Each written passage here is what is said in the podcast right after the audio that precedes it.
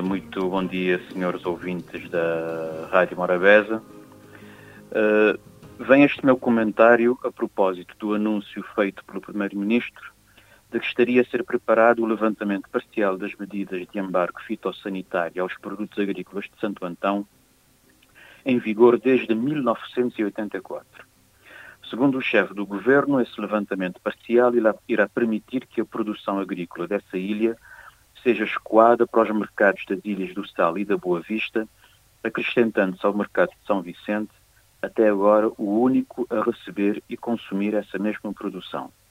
Trata-se naturalmente de uma medida com consequências extraordinariamente positivas para a Ilha de Santo Antão, que, desde o referido ano de 1984, tem vivido amputada na sua capacidade de desenvolvimento, mercê da impossibilidade de fazer valer o seu enorme potencial de, de produção agrícola, claramente a sua principal vocação económica, devido à proibição de colocar essa produção no restante território nacional, à exceção de São Vicente. O referido embargo foi determinado em razão da praga dos chamados milpés que se abateu sobre a ilha desde a década de 70 do, do século passado,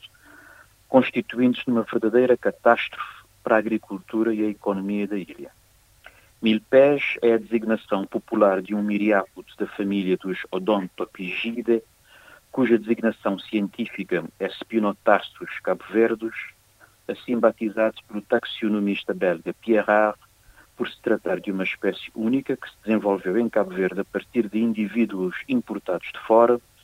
que se terá adaptado às nossas condições climáticas e desenvolvido características próprias que o tornaram particularmente resistente e com enorme capacidade e potencial de propagação pelo território. Os primeiros exemplares terão sido identificados, segundo alguns testemunhos, nos anos de 1969-1970 na localidade de Santa Bárbara, em Santo Antão, local de cultura de cana sacarina e bananeiras. Segundo esses mesmos testemunhos, no início não se verificaram danos às culturas agrícolas, tendo em conta os produtos dominantes, tendo os problemas iniciado quando os primeiros exemplares atingiram as zonas onde se produzia batata doce e batata comum.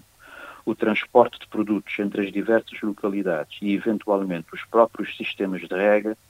acabaram por determinar a disseminação da praga pela maior parte da ilha, com consequências desastrosas para a respectiva produção agrícola.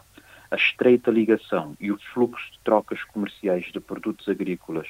entre Santo Antão e São Vicente acabou por induzir a contaminação também desta última ilha. Perante a dimensão do desastre e a impotência das autoridades no combate à praga, decidiu-se no já longínquo ano de 1984 pelo embargo ao transporte dos produtos agrícolas da ilha de Santo Antão para as demais ilhas, na prática condenando a ilha a uma situação de subdesenvolvimento crónico, na medida em que se trata de uma ilha com uma fortíssima vocação e tradição agrícolas, encontrando-se toda a sua estrutura económica e social organizada à volta da agricultura. Durante todo esse tempo, desde 1984, nem se conseguiu fazer investigação científica consistente e consequente visando encontrar os meios mais eficazes para o combate à praga,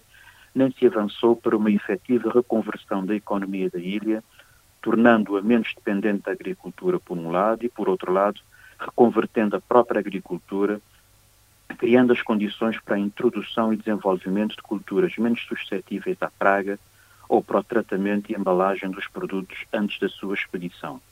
O famoso Centro de Expurgo do Porto Novo, concebido para permitir esse tratamento e eventual transformação dos produtos, permitindo o seu transporte com garantia de não contaminação, constitui a face visível da incoerência e inconsistência das políticas de combate ou mitigação das consequências dessa praga. Nunca funcionou efetivamente e não passa de mais um elefante branco quando poderia ter tido um papel inestimável no processo de desenvolvimento da ilha. Assim, a única medida que prevalece desde o ano de 1984 é o embargo, a forma mais fácil, ou melhor dizendo, facilitista, de abordar o problema, tornando-se uma verdadeira fatalidade para a ilha de Santo Antão, como se fosse um fado que tivesse de acompanhar a ilha para sempre. Nesse contexto, falar de desenvolvimento da agricultura em Santo Antão até parecia conversa de sádicos e masoquistas. Desenvolver a agricultura, aumentar a produção para vender a quem? São Vicente? Assim, a medida agora anunciada de vir a ter levantado o embarque para as Ilhas do Sal e da Boa Vista, com um enorme potencial, tendo em conta o mercado turístico, é uma grande notícia para a Ilha de Santo Antão e as suas gentes. Falta agora fazer o trabalho necessário para que os produtos originários dessa ilha possam ser inseridos na cadeia de abastecimento desse mercado turístico, o que, espero estar errado, se poderá tornar na nova frente de batalha dos produtores agrícolas de Santo Antão.